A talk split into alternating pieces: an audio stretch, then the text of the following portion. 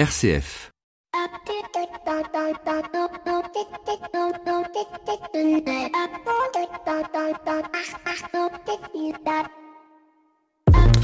Bonjour à toutes et à tous. Je dois vous avouer qu'en cette fin de saison, les idées pour ouvrir cette émission se font de plus en plus rares. Non pas qu'il n'y ait rien à dire, mais plutôt trouver l'angle, le bon angle, qui fera mouche et qui permettra de vous faire réagir. Car contrairement à un article qui va entrer dans les détails d'une information de la manière la plus objective possible, un éditorial est le fruit d'une réflexion courte, étayée, en partant d'un angle précis donc globalement peut-être plus subjectif, pour permettre à l'auditeur de réagir, d'entamer une réflexion.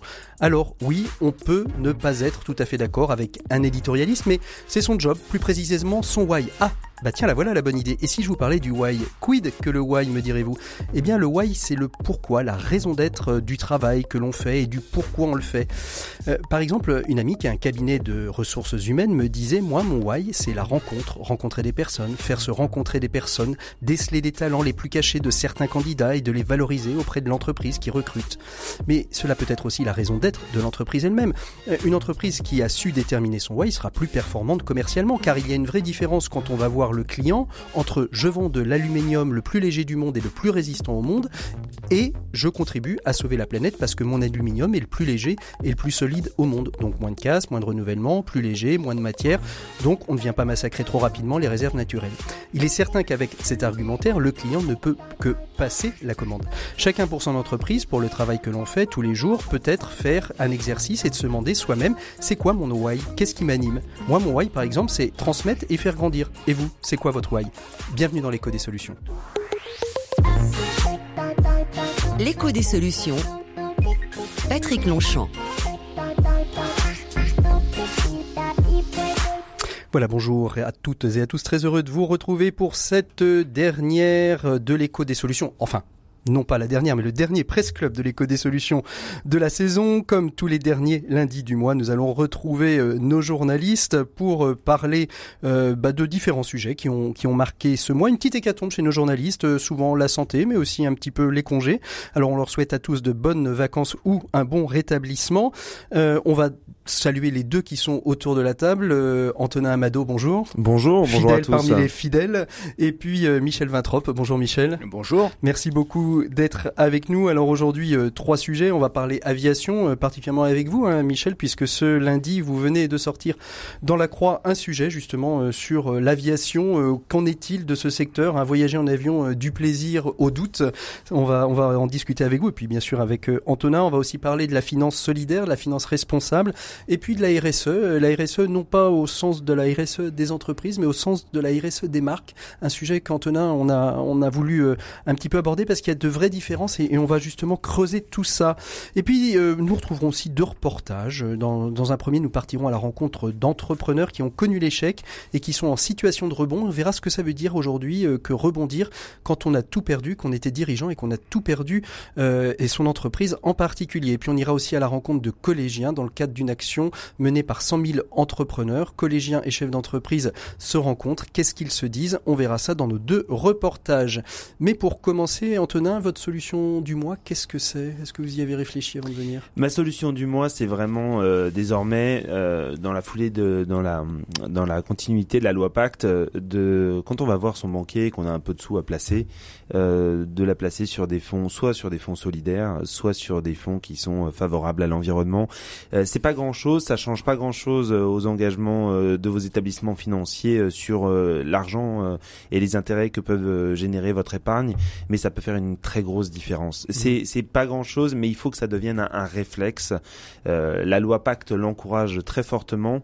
Euh, maintenant, il faut passer à l'action. Michel, je, vous prends un petit peu au dépourvu. Est-ce que vous avez euh, perçu, vous, ces derniers temps, une belle action qui va permettre peut-être de changer un petit peu le monde de demain? Eh ben en fait c'est un peu au, au débeauté, mais de fait ce matin en prenant mon café et j'avoue j'ai pris un café avec une dosette en aluminium. Ah non. Eh ben si, si, et je me suis dit, et si j'arrêtais? J'adore les expressos, mais de fait, il y a bien d'autres systèmes, et ne serait-ce que des systèmes sans dosette, avec juste du café. Alors ça demande un tout petit peu de travail, c'est-à-dire à vider euh, son percolateur.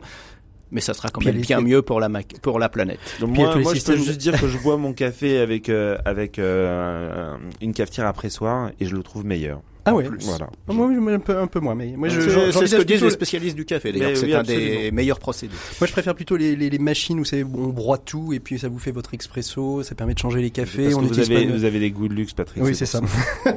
c'est tout à fait ça. Alors, on va ouvrir tout de suite notre premier sujet. On va parler d'aviation. Euh, c'est le salon du Bourget hein, qui vient tout juste de, refermer euh, ses portes et on, a bien vu et ça, a traversé un petit peu tout ce, salon euh, que l'aviation civile en particulier euh, avait euh, quelques soucis à se faire. Alors non pas sur sa fréquentation, parce qu'on voit quelques aéroports euh, qui n'ont pas été déplacés, qui aujourd'hui sont en saturation, mais mais par contre aujourd'hui il y a un environnement écologique que l'aviation n'arrive pas à, combler. Michel Vintrop, vous venez donc de signer cet article dans la Croix de, de ce jour sur donc voyager en avion du plaisir au doute. Qu'est-ce qui fait douter aujourd'hui? L'aviation pollue plus euh, que d'autres moyens de transport?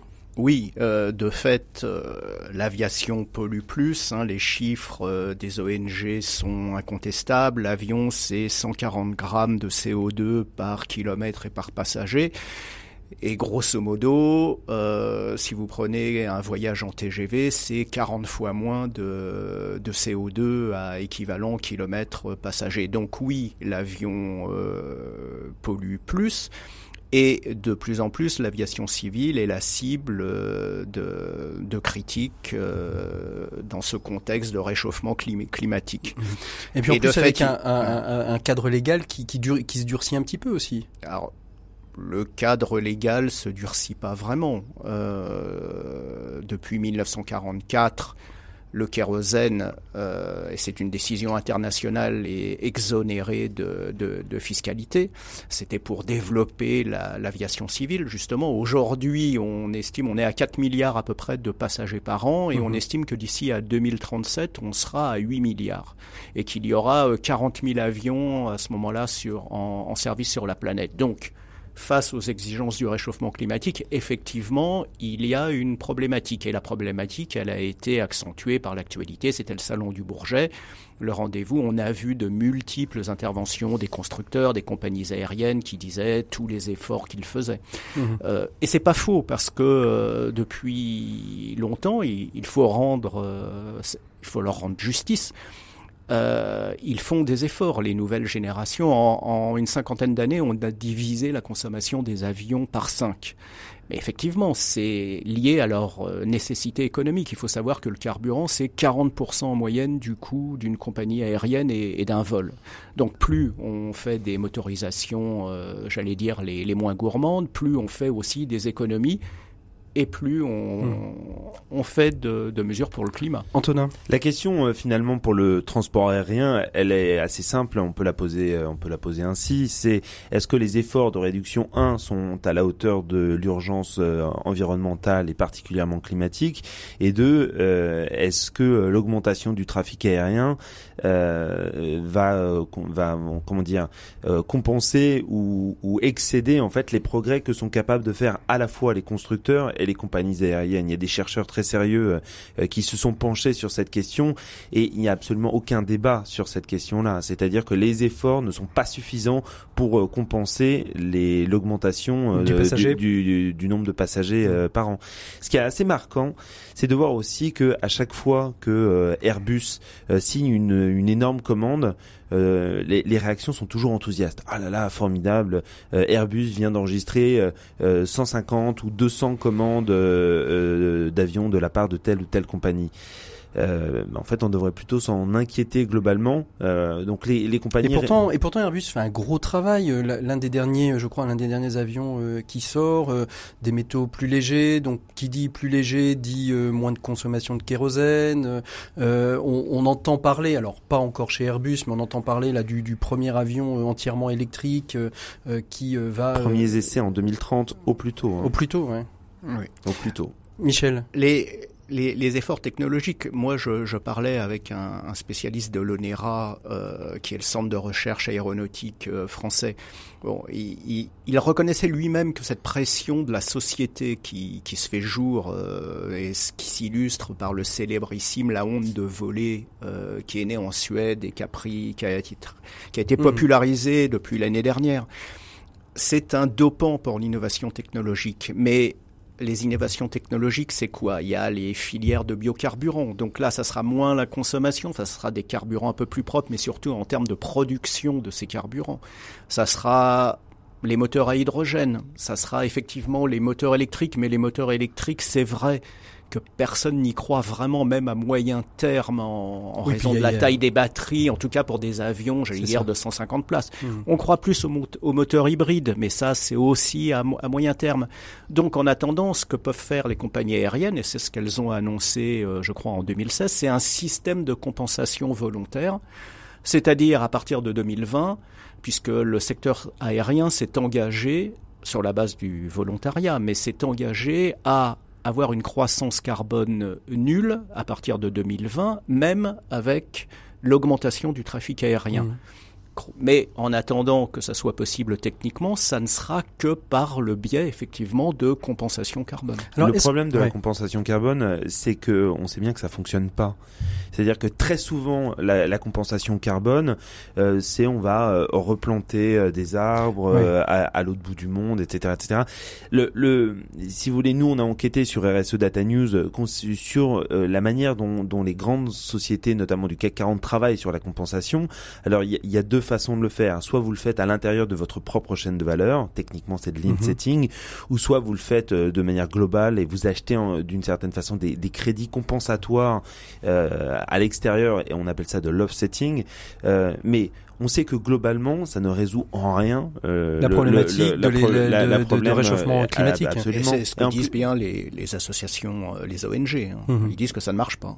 En plus, le, vous évoquiez les, les, agrocarburants, que c'est vrai, on appelle souvent biocarburants. Le problème, c'est que on va arriver aussi dans un monde de plus en plus peuplé et qu'il risque d'y avoir une concurrence entre des productions agricoles agricoles destinées à l'alimentation des populations et puis des productions mmh. agricoles qui vont être destinées à fabriquer du kérosène pour les avions. à un moment donné, production agricole et aussi euh, et aussi euh, production, euh, j'ai envie de dire animalière, c'est-à-dire c'est pas juste agricole puisqu'on voit aujourd'hui qu'il y a du biométhane réalisé à partir des, des, des déchets de, de, de, vaches. ça veut dire qu'aujourd'hui on risque d'avoir des élevages purement spécialisé dans la production de déchets pour la méthanisation. C'est pour ça que quand on interroge les, les, professionnels de la filière aéronautique, en fait, ils insistent beaucoup plus sur des productions, par exemple, à base d'algues. Mhm justement parce qu'ils sont conscients dans leur message que euh, la critique se fera aussi sur cette concurrence avec les productions alimentaires. Alors moi j'ai juste une question, est-ce que le grand public est sensibilisé? Parce que vous parlez, euh, Michel, du, du plaisir au doute. Alors la filière aérienne, on vient, on vient de comprendre. Aujourd'hui, est-ce que euh, le grand public, est-ce que les hommes d'affaires sont prêts à, à, à, rester et faire de la visioconférence de chez eux plutôt que de prendre un vol pour aller à une réunion de deux heures à, à Tokyo depuis Paris? Alors il y a les, les témoignages. Hum, il y a le déclaratif où il y a de plus en plus euh, de, gens qui disent effectivement euh, ça m'embête de prendre euh, l'avion. Il y a quelques mois, à mon avis, un des premiers sondages euh, qui a été réalisé sur ce thème était fait par les entreprises du voyage. En fait, les entreprises mhm. du voyage, c'est le nouveau nom du syndicat national des agences de voyage, qui commençait à s'inquiéter justement de, cette problématique. Et si ça faisait baisser euh, les chiffres? On s'est aperçu que 36% ont pris, de Français ont pris l'avion au moins une fois dans les 12 derniers mois et que 37% des Français déclaraient avoir au moins changé des comportements parce qu'ils étaient sensibilisés à cette question. Ah, pour l'instant, il faut reconnaître, c'est quand même une minorité de gens. On sait que ça touche les peut-être les gens les plus jeunes, les, les CSP+, ça touche plus les professionnels que mhm. les gens qui voyagent pour leur loisir. Autrement dit, euh, je fais des voyages d'affaires, est-ce qu'on pourrait pas le faire avec des visioconférences?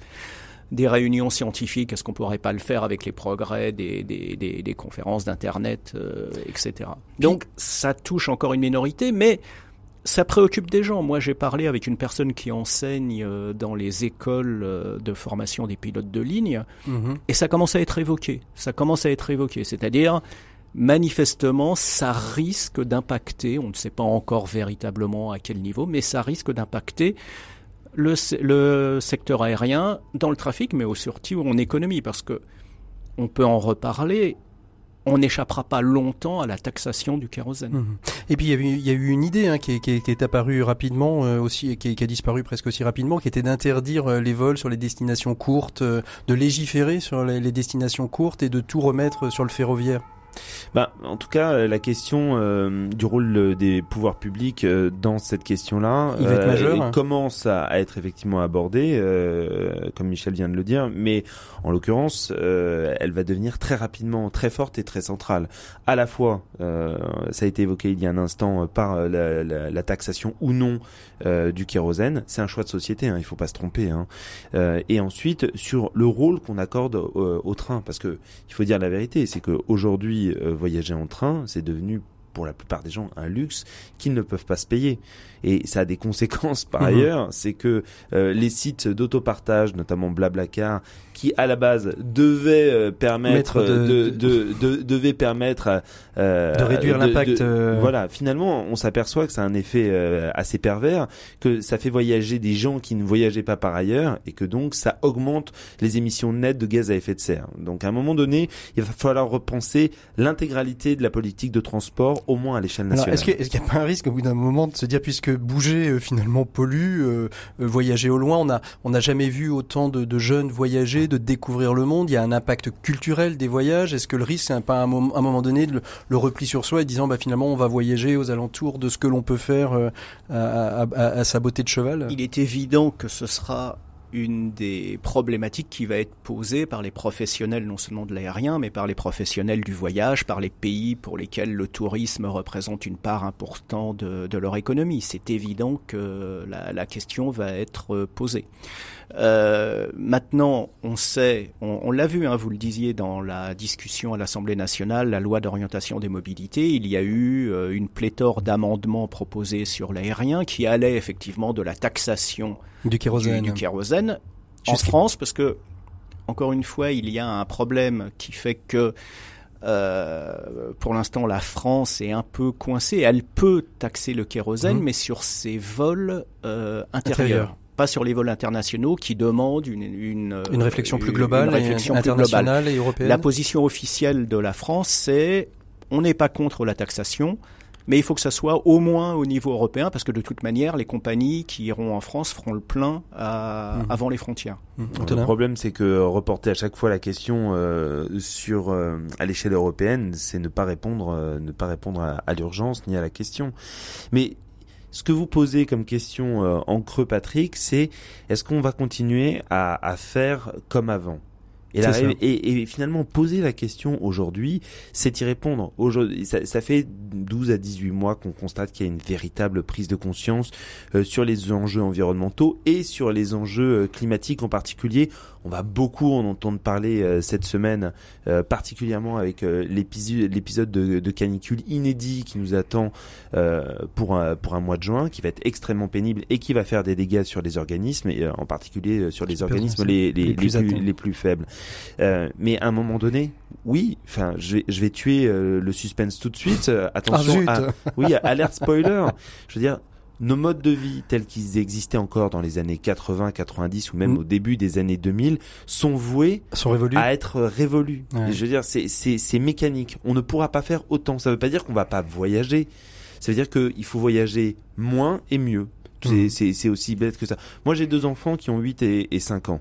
Euh, ils n'ont jamais pris l'avion, ni l'un ni l'autre. Je vous garantis qu'ils sont pas malheureux et je ne m'interdis pas de faire un beau voyage avec eux pour, euh, euh, pour découvrir des destinations. Mais ce sera un voyage partagé, ce sera, ce sera, ça aura été préparé et ce sera quelque chose d'exceptionnel dans leur vie. Voilà. Voilà, il faut dire. D'ailleurs, je, je dis que qu'est-ce qui fait la croissance du trafic aujourd'hui aérien?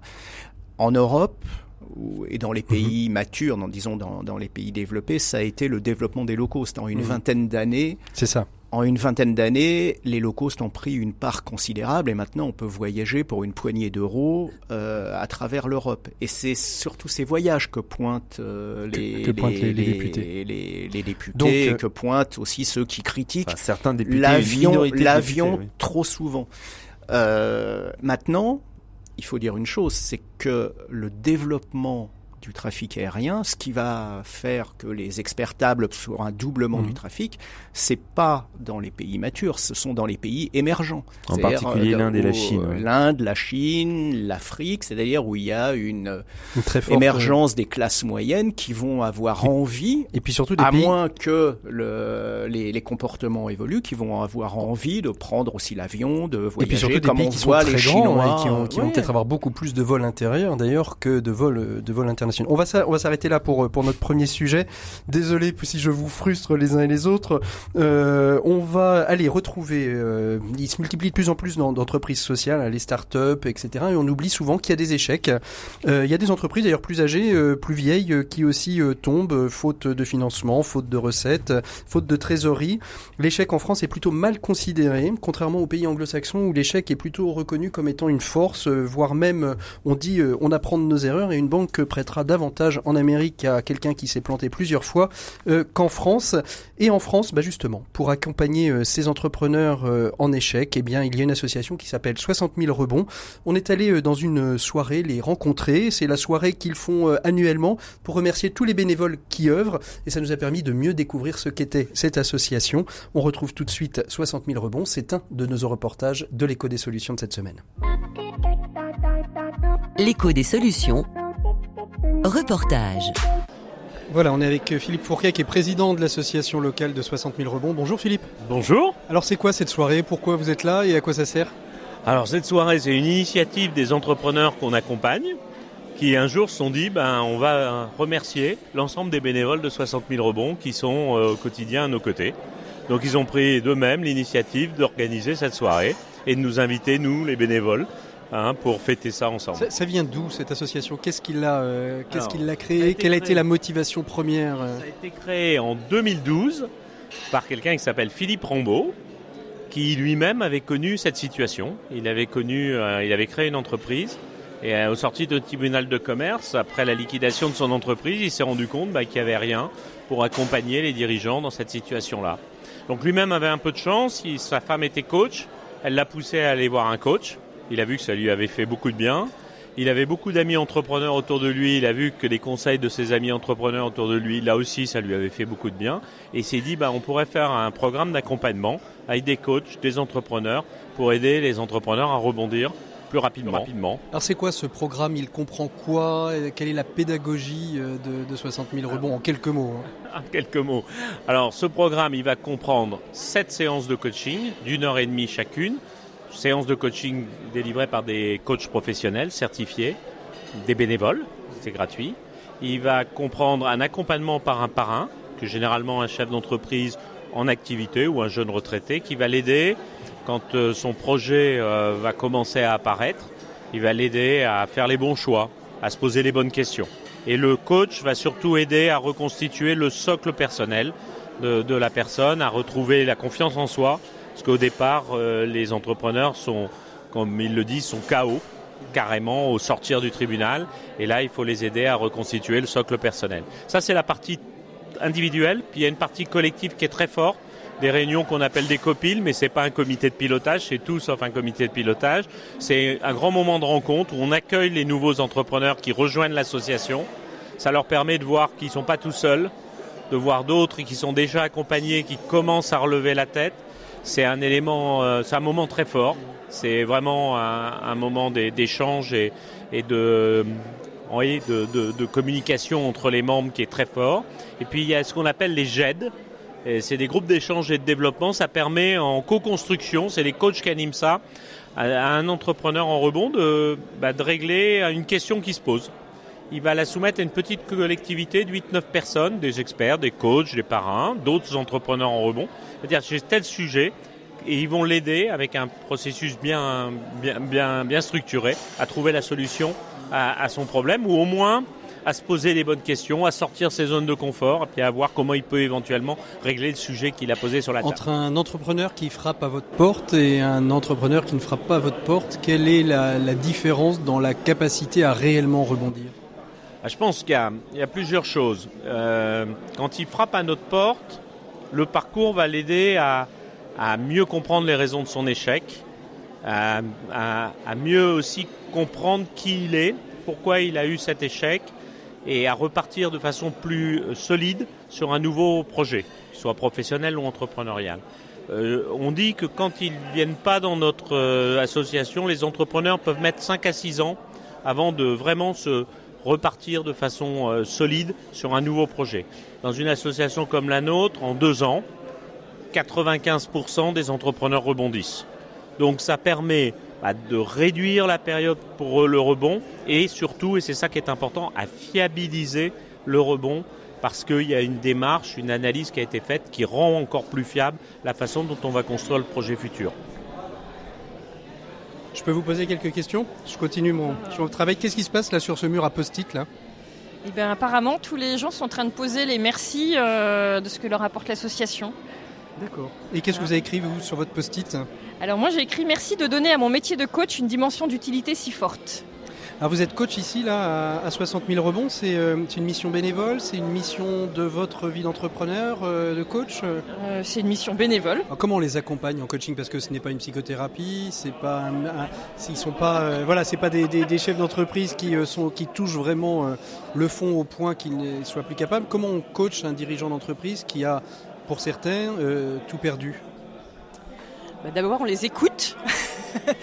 Et je pense que c'est un des premiers de nos rôles, c'est euh, effectivement euh, de leur donner un espace de parole où il n'y a pas de jugement et il y a beaucoup de bienveillance.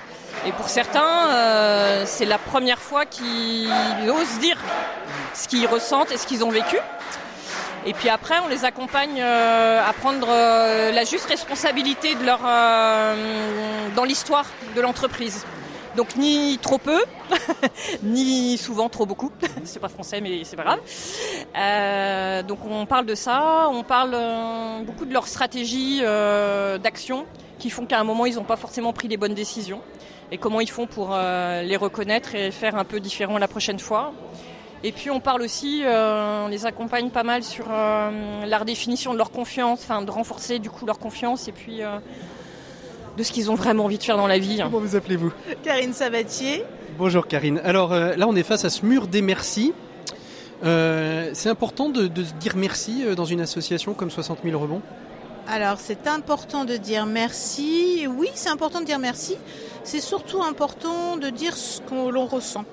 Et, et, là, voilà, on ressent plein de choses. Et, on, et puis en plus, ça fait un gros merci. Donc euh, oui, oui. Alors comment vous êtes arrivé euh, Quelle est votre histoire? Comment êtes-vous arrivé à, à 60 000 rebonds, Karine? Alors moi, je suis arrivée à 60 000 rebonds après avoir fait euh, le syndrome des 3D. J'ai failli faire le syndrome des 3 des 4D. Des 4D. Ah oui, vous, êtes, vous en étiez jusque là. Ouais, ouais, ouais. Je, alors c'est pas, je, je fanfaronne pas, mais euh, oui, je me suis retrouvée hospitalisée après une tentative de suicide parce que j'étais en difficulté.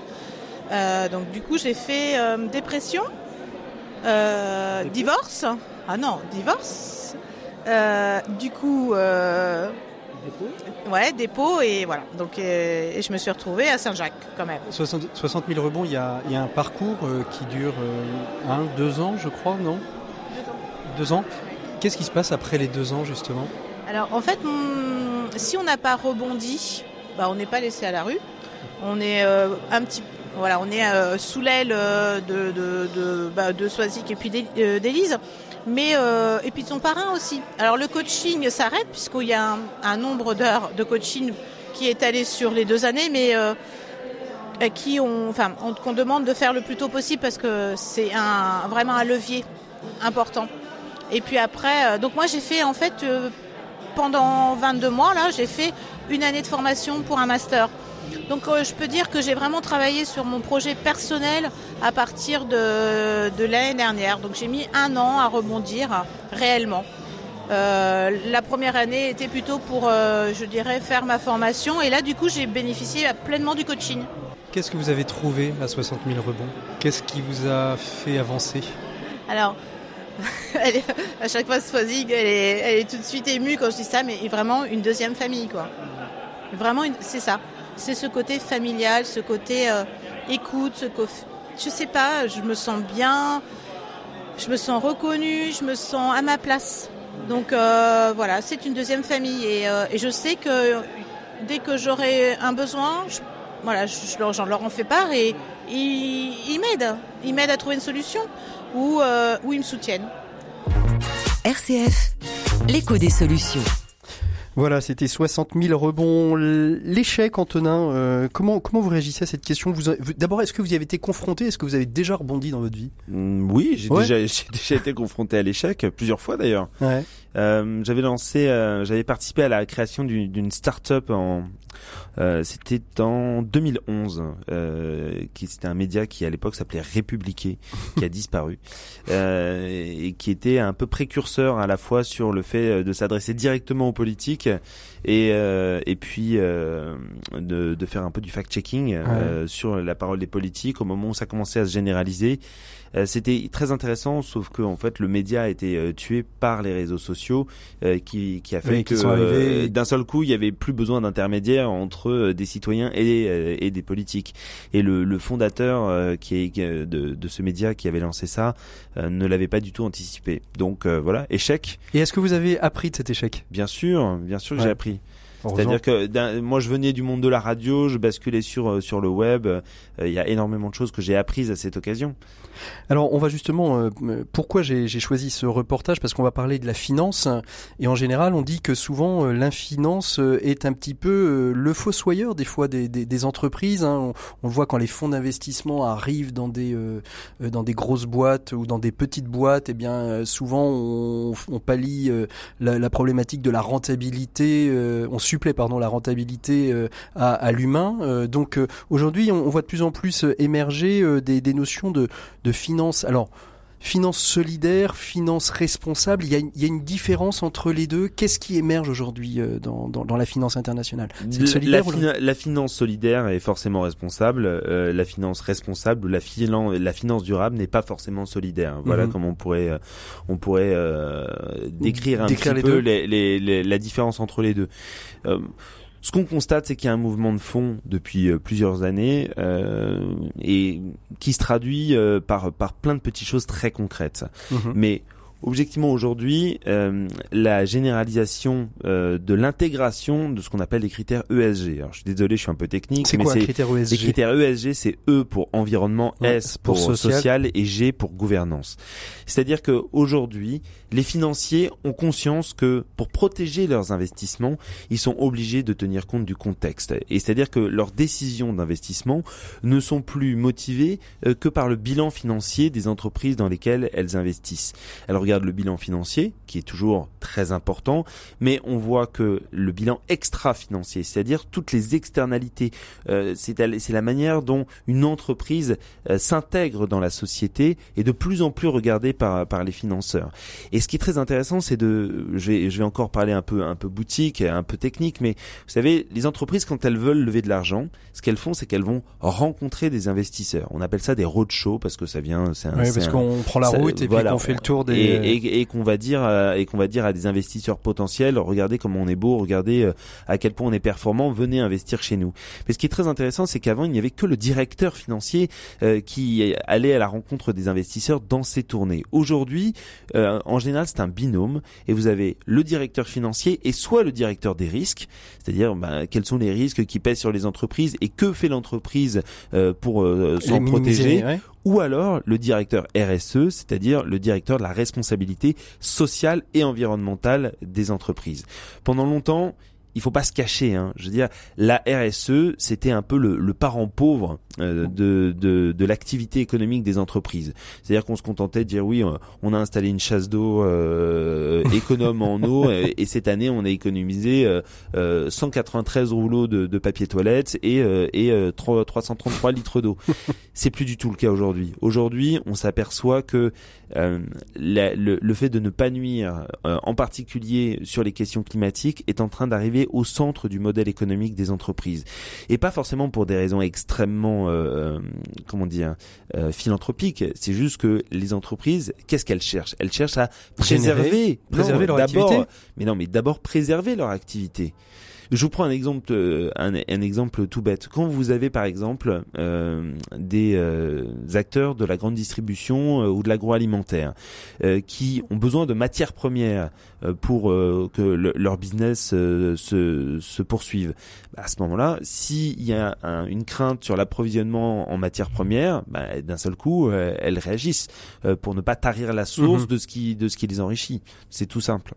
Alors justement, la, finance, on parle de la finance, mais la finance internationale, est-ce qu'elle devient responsable aujourd'hui? Euh, on a vu euh, dernièrement, hein, c'est vraiment c'est tout neuf. BNP Paribas, HSBC viennent d'être mandatés par une filiale, pas par une filiale, par une banque chinoise qui a ouvert sa filiale à Londres euh, pour financer un crédit vert. Alors d'abord, qu'est-ce que c'est qu'un crédit vert? Est-ce que ça veut dire que la finance internationale s'intéresse vraiment maintenant au durable vous, vous disiez dans vos solutions qu'on pouvait investir dans, dans des fonds d'investissement durable, des, des, des, des, de l'épargne durable, etc. Pour vous répondre, euh, je voudrais vous parler de quelque chose de très important qui est en train de se passer à Bruxelles et qui va débuter euh, techniquement du 1er juillet au, 10 septembre. Euh, la, Commission européenne a produit un énorme document, 500 pages. C'est, ça ils aiment. Ah, mais ils aiment, mais c'est 500 pages de spécifications techniques. Mhm. C'est-à-dire que tout est en anglais. c'est, un énorme pavé. J'en ai lu de larges parties. Je peux vous dire que j'ai pas besoin de somnifères si, si, si j'ai si besoin de m'endormir. Mais c'est très important. Pourquoi? Parce que ça va définir le cadre, ce, qui est vert de ce qui ne l'est pas. En, termes techniques, c'est une taxonomie verte. Mhm. C'est dire voilà, tel investissement est vert, tel autre investissement n'est pas. Là, et, et ce, ce, cette proposition de réglementation entre guillemets européenne sur ce qui est vert de ce, de ce qui ne l'est pas euh, va être mis en débat du 1er juillet au 10 septembre. Si euh, il y a une ambition forte qui est portée euh, par cette réglementation, euh, pour l'instant c'est le cas, on verra mmh, ce en si est, les lobbies ne, ne le détricotent pas. Mais si ça ça, ça, ça, ça reste en l'état, si cette taxonomie reste en l'état, c'est un énorme pas en avant parce que ça veut dire que il y aura certains euh, investissements qui ne seront plus possibles, notamment dans les énergies fossiles, le charbon, euh, y compris le gaz. Mhm. Euh, si vous voulez, donc ça peut créer, ça, peut créer un effet de levier absolument énorme. Est-ce que ça veut dire que sur si ça, si cette, ce texte passe en l'état, ça veut dire que on va faire finalement un peu comme on a fait sur la protection des données personnelles, ça va faire peut-être même un ricochet mondial sur euh, cette, sur ce cadre posé par l'Europe pour euh, les institutions Ce qui est très intéressant sur ce que vous dites, c'est que alors même que cette taxonomie européenne sur la finance verte, sur ce que doit être la finance durable, n'est pas encore adoptée au niveau européen, mhm. euh, il y a des très hauts fonctionnaires européens qui sont très investis sur ces questions-là et qui ont une compétence extrême, qui, qui sont déjà en train de réfléchir à l'étape suivante, c'est-à-dire à, l'internationalisation de, de, de cette fameuse taxonomie. Et là où c'est très intéressant, c'est que vous avez déjà des discussions entre la Chine, qui elle, euh, ce qui est assez surprenant, a déjà adopté une taxonomie assez contraignante, et puis euh, les, Européens sur cette question-là. Si vous avez un axe euh, Bruxelles-Pékin sur cette taxonomie, ça, ça, crée un cadre mondial et peu ou prou, tous les gens seront obligés de seront obligés de de de, de, s'y raccorder, euh, voilà, de, s'y accorder si on veut continuer à faire dans, à faire ce cadre, absolument. On va euh, tout de suite euh, retrouver. Euh, c'est un peu frustrant hein, ces, ces, ces, ces, périodes courtes pour parler d'un sujet, mais on va retrouver un deuxième sujet. On parlait d'entreprises, d'entrepreneurs tout à l'heure qui sont en, en, en, rebond, en échec puis en rebond. Et là, on va aller voir justement une autre association qui s'appelle 100 000 entrepreneurs. Ce sont des chefs d'entreprise qui vont à la rencontre des collégiens, des lycéens pour parler de l'entreprise, pour essayer de diminuer mystifier euh, ce qu'est un, patron euh, au mauvais sens du terme pour montrer qu'il peut y avoir aussi euh, des patrons au bon sens du terme. C'est notre reportage, notre second reportage de l'éco des solutions. Puis on se retrouve tout de suite après pour parler encore RSE, RSE entreprise, RSE marque avec vous Antonin Amado. L'écho des solutions. Reportage.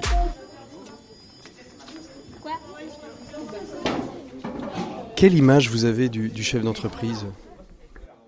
Ben, pour moi, c'est quelqu'un de euh, comment dire, qui est débrouillard parce qu'il a ouvert tout seul euh, sa propre entreprise et qui est travailleur parce que c'est quelque chose qui, je pense, demande du temps. Bah, c'est le patron, quoi. C'est le, celui qui commande et tout. Et ça veut dire quoi le patron? Bah, c'est le chef. Il dirige tout le monde et tout. Il gagne plus d'argent. et puis il a plus de responsabilités que les autres. Bah, c'est celui qui appartient à l'entreprise. Madame Soufflaise, quand vous, vous invitez un, un dirigeant d'entreprise dans le cadre de ces ateliers pédagogiques, alors vous faites appel à une association qui s'appelle 100 000 entrepreneurs.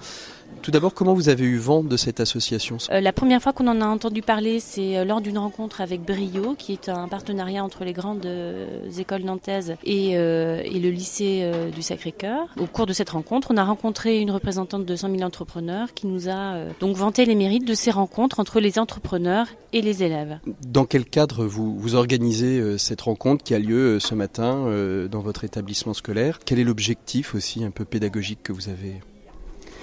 Donc depuis la réforme du collège, euh, on doit mettre en place ce qu'on appelle le parcours à venir pour les jeunes. Et donc dans ce but, on souhaite euh, rapprocher le monde de l'entreprise avec le monde de l'école, qui sont parfois très euh, dissociés, souvent très dissociés. Et dans ce but, on est ravis de, re, de recevoir euh, Monsieur Floch. Comment vous réutilisez ensuite euh, cette rencontre avec les élèves? Donc euh, cette rencontre euh, commence un travail euh, qui va se poursuivre toute l'année sur la conception, la création d'une micro-entreprise qui va se préparer donc dans différents cours en français, en espagnol, euh, en histoire géo, en, éducation civique et morale. Et euh, donc euh, les élèves au cours de l'année vont créer une micro-entreprise alors, micro-entreprise, qu'est-ce, que, qu'est-ce qui est ressorti des deux années précédentes? Vous dites que c'est la troisième année que vous, euh, vous recevez un chef d'entreprise. Qu'est-ce qu'il en est ressorti euh, des années précédentes? Euh, À chaque rencontre, on a exploité ce, ce, travail à travers plutôt des questionnaires. Euh, ça s'est poursuivi les années précédentes par un stage en entreprise. Alors, les élèves se rendent compte que c'est une possibilité que leur ait offert le monde du travail de créer sa propre entreprise il retrouve une image euh, positive de ce que peut être un chef d'entreprise euh, qui est parfois un peu écorné, image un peu écornée euh, dans les médias. Voilà, on peut dire que c'est une première approche. L'écho des solutions. Patrick Longchamp. Fiche que je viens de vous distribuer, vous la réutiliserez en classe pour les 3e A, c'est dès demain après-midi. J'ai sur la première page, vous avez euh, des questions qui vous seront posées demain après-midi. Donc prenez-en peut-être connaissance pour vous, y, vous interroger dessus et avoir des réponses à apporter pour demain. Il s'agit de, en gros, euh, euh, recevoir ce que va nous dire euh, monsieur et euh, essayer de vous en souvenir. Voilà. Merci. Monsieur Floch, quand vous venez ici, euh, donc vous venez dans, le cadre de, de 100 000 entrepreneurs, hein, ce sont, euh, je le rappelle, des, entrepreneurs, des dirigeants d'entreprise qui donnent un petit peu de leur temps euh, pour venir transmettre. C'est important pour vous de, transmettre cette passion de l'entrepreneuriat que vous avez? La transmission, c'est une de mes, valeurs fortes. Donc, en l'occurrence, c'est une c'est une expérience qui est, qui est, très enrichissante. En fait, on, on, vient ici à titre bénévole, bien sûr, mais c'est aussi un échange avec, euh, avec les élèves. Ce sont des séances, euh, comme vous le verrez, très interactives, en tout cas suivant la qualité des, des classes. Euh, et cet échange, il est très nourrissant par rapport à, en particulier, je, je suis un métier de, de, de coach professionnel. Euh, c'est un enrichissement que de pouvoir échanger avec euh, nos futurs dirigeants et, et, et nos futurs cerveaux. Hein. Qu'est-ce que, qu'est-ce que vous attendez, vous, vous, de cette rencontre? Beaucoup d'échanges, beaucoup d'échanges. Euh, J'aurais bien aimé, euh, à leur âge, rencontrer des entrepreneurs. Ça m'aurait peut-être donné plus rapidement l'appétit euh, d'entreprendre. moi, j'ai entrepris sur le tard, je leur expliquerai tout à l'heure. et peut-être que une rencontre avec 100 000 entrepreneurs m'aurait permis de déclencher cette, cette envie plus tôt. Est-ce que, comme ça, juste en, un petit sondage à la mode Sofresse, est-ce que ceux qui sont déjà intéressés par euh, le milieu de l'entreprise et qui souhaiteraient, qui quelque part dans, un coin de leur tête se disent tiens peut-être que l'entrepreneur ce serait bien pour moi, est-ce qu'ils peuvent lever la main? Il n'y en a pas plus que ça. Tout, à l'heure j'ai cru en déceler quelques-uns qui euh, 2 sur 40 c'est peu. Donc il y a beaucoup de travail. Vous voyez qu'en fait euh, on, on, reviendra plusieurs fois. Hein Ou alors je vais essayer d'être le plus brillant possible pour vous, de, pour vous transmettre cette, euh, cette passion d'entreprise et surtout pour démystifier aussi ce que c'est qu'un entrepreneur. Comment vous réagissez à, ce qui vient d'être dit là? Qu'est-ce que vous qu'est-ce que vous avez retenu qui vous a qui vous a marqué? Ben, euh, tout à l'heure, ben, avant l'entretien, je pensais plus que euh, un chef d'entreprise, c'était dans l'état d'esprit un peu euh, business is business, tout pour l'argent, etc. Enfin, vous m'avez compris quoi. Et en fait, c'est plus dans l'entrepreneuriat et dans le partage. Enfin, pas tout, je pense, mais en tout cas avec monsieur. Et voilà, je trouve ça assez bien, pas mal. Qu'est-ce qui vous a marqué à la fois dans l'attitude des élèves, à la fois dans les propos qui ont été tenus par monsieur Floch? Euh, les élèves euh, sont attentifs, ils semblent assez euh, captivés par le récit de Monsieur Floch et en même temps assez impressionnés, je pense, par son parcours.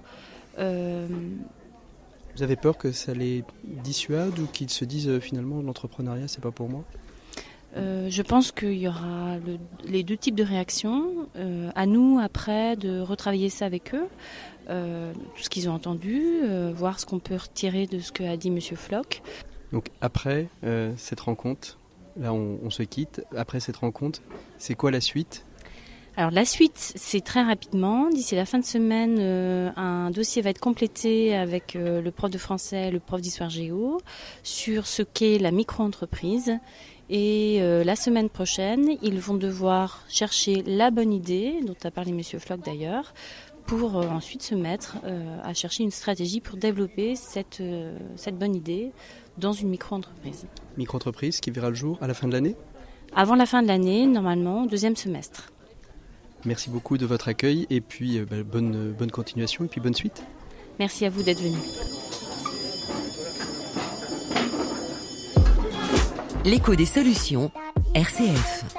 Voilà, vous l'avez entendu, c'est la sonnerie de la fin des cours à la fin de, ce reportage de 100 000 entrepreneurs. Aller à la rencontre des entreprises euh, dans les collèges et dans les lycées pour euh, dire bah, finalement entreprendre c'est possible. Et d'ailleurs, on en a plein autour de nous. Souvent, on n'a pas l'impression que euh, un électricien ou un plombier ou un chauffagiste soient des entrepreneurs parce que ce sont des artisans, mais ils sont aussi entrepreneurs, ils ont des collaborateurs. On va parler d'RSE. alors ça, c'est votre dada, Antonin, la RSE. D'ailleurs, on en a c'est un vilain défaut, désolé. C'est ça, vous, vous baignez dedans. Euh, en, discutant avec vous, vous m'avez dit, Patrick, a un sujet qu'il faudrait qu'on aborde parce que c'est un petit peu au cœur de, différentes problématiques qu'on aborde chez nous à RSE Data News et qu'on voit poindre de plus en plus, c'est la différence qu'il y a entre la RSE des entreprises et la RSE des marques. Une même entreprise ayant plusieurs marques, il y a, quelle différence il y a fait? Quels sont les dangers euh, qui, euh, qui peut y avoir de, de différencier, de distinguer les deux? Ce qui est intéressant d'abord sur la RSE, donc sur la responsabilité euh, sociale ou sociétale des, des entreprises, c'est qu'en fait c'est quelque chose qui est assez transversal. Euh, quand on s'occupe de la responsabilité économique des investisseurs, des marques, des entreprises, finalement on parle de la société dans laquelle on vit. Pourquoi? Parce que euh, d'abord on fait le constat aussi depuis une trentaine d'années que les pouvoirs publics se sont désengagés de plus en plus et que finalement les transitions nécessaires qui doivent être menées, et eh ben finalement ce sont les acteurs du secteur privé euh, qui, qui sont obligés de les mener, que ça leur plaise ou que ça leur plaise pas. Donc finalement, euh, scruter la RSE, c'est quand même scruter sous un angle particulier certes, mais la société dans son ensemble. C'est pour ça que c'est très intéressant et que euh, c'est une grille de lecture qui n'est pas totalement complète parce que euh, mmh. ça peut euh, faire abstraction de la sociologie, d'un certain nombre de choses, mais on voit quand même passer beaucoup de choses à, à cette zone-là. la RSE, c'est une entreprise est responsable et elle dit voilà, ben moi pour être neutre en carbone, pour ne pas nuire à mon environnement, pour euh, promouvoir, voilà, promouvoir euh, l'égalité homme-femme dans mon entreprise, pour aller vers les personnes handicapées, etc., etc. Voilà ce que je mets en place. Donc je m'engage et ensuite je fais vérifier, auditer par des parties prenantes le, la réalité de mes de, certificateurs, hein, voilà. comme les labels Lucie, Bicorp, etc. Alors il peut, ça peut passer par les labels ou alors ça peut passer par ce qu'on appelle des comités de parties prenantes, c'est-à-dire que vous invitez euh, des, acteurs euh, indépendants comme des ONG, comme euh, des syndicats, etc., à venir vérifier et vous leur vous leur donnez les clés du camion, à mhm. venir vérifier si ce sur quoi vous êtes engagé vous l'avez fait réellement ou non. Voilà, mhm. c'est ça une manière de c'est une manière de le faire. Il y a plusieurs manières de le faire.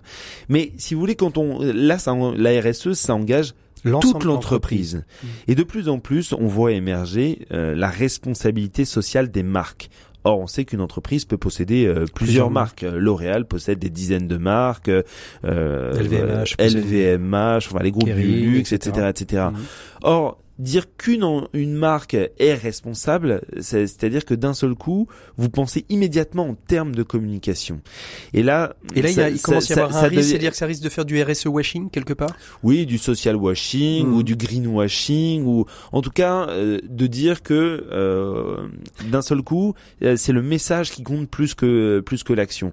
Que les marques communiquent sur leurs engagements RSE parfait. Je veux dire, ça, ça, fait partie du jeu. Et mais pourtant, et pourtant dans la communication des entreprises, euh, en effet, vous, vous parlez de plus en plus de la RSE des marques, et ça, on les voit de plus en plus sur le devant de la scène parce que c'est de la communication. Moi, j'ai toujours trouvé que les directions de la RSE dans les entreprises étaient des directions très cachées, euh, pas volontairement ou involontairement, j'en sais rien, mais qui étaient toujours très discrètes, qui faisaient un, un travail de fond, mais très discrètes.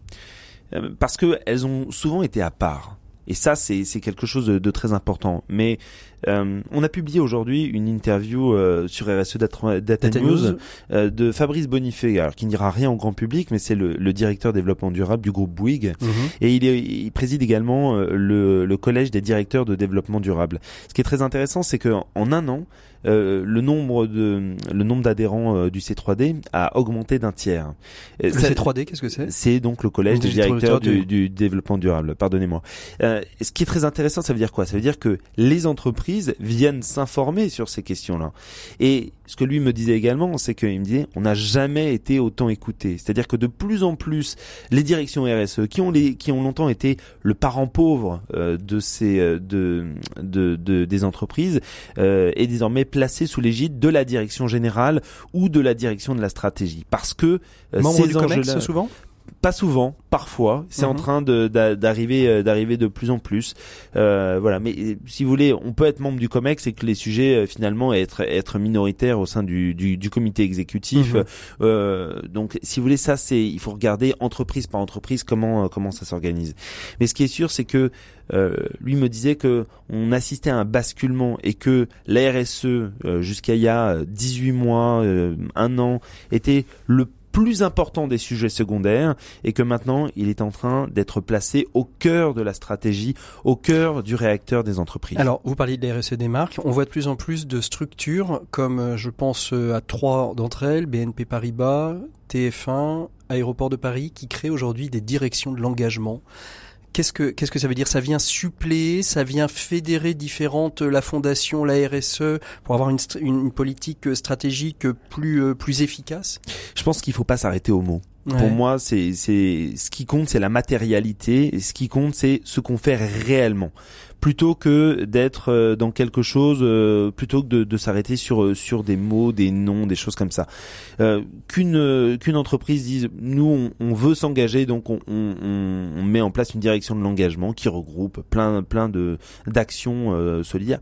Parfait. Je veux dire, ce qui compte, c'est ce qui est fait à, à, la, à la fin de à la fin de la journée après, ça, il peut y avoir différents noms. Euh, vous savez, parfois euh, à Orange, euh, par exemple, la, la direction de, de, la, de, la, stratégie est très proche de la direction de la RSE et de la direction des ressources humaines, parce mmh. que le procès Orange nous nous, nous, a obligés à... nous en souvenir récemment. ils ont payé cher, y compris en termes d'image de marque, mais pas seulement, mais y compris en termes d'image de marque, leur leur manque d'humanité dans la gestion des ressources humaines il y a quelques années. Alors pour nos nos consommateurs euh, Qu'est-ce qu'on peut leur donner comme bonne action pour, euh, enfin pas comme comme bon conseil par exemple pour euh, bien s'orienter au milieu de tout ça? Faut aller plonger un petit peu par derrière les marques pour voir ce qui est bah, ce qui est sûr, c'est que euh, ça n'est pas, ça, ça, n'est pas non mais ça n'est pas parce que les les, les marques euh, se revendiquent euh, responsables qu'elles le sont réellement. C'est pas parce qu'une marque est bio qu'elle va forcément bien traiter ses salariés. elle, peut bien les traiter sur sa marque, mais pas les bien les traiter sur l'ensemble du groupe. C'est un petit peu l'arbre qui cache la forêt. Des Absolument. Fois, Donc il faut il, faut se renseigner, il faut être très acteur. Mais vous savez, on est consommateur, mais on est aussi salarié, on travaille. Et je pense que dans le cadre du travail, qui est souvent assez aliénant, je pense que que il faut quand même questionner le, le, le, sens de ce qu'on fait. si vous êtes seul à le faire, ça n'aura pas beaucoup d'impact, mais si on est nombreux à le faire, le sens du collectif, il est, il est quand même important. Merci beaucoup Antonin Amado d'avoir été avec nous pour ce Presse Club presque en solitaire. Merci aussi Michel Vintrop. vous étiez là. Ouais, on, Était, on est presque, on était presque trois. Merci à tous les confrères qui ont participé à ces Presse Club de l'année. Je pense à Frédéric Vullos de Mediatico, Caroline Demalay, Mathilde Gola du Figaro, Flavie Depré de Care News, Maud Vincent et Mathieu Viviani. Rendez-vous l'année prochaine. En attendant, bel été à vous. Nous nous retrouverons, nous, bien évidemment, la semaine prochaine. On parlera océan et plastique. En attendant, filez sur vos réseaux de podcast pour écouter les autres numéros de l'année. Bonne fin de semaine, bonne écoute des programmes de RCF. À la semaine prochaine.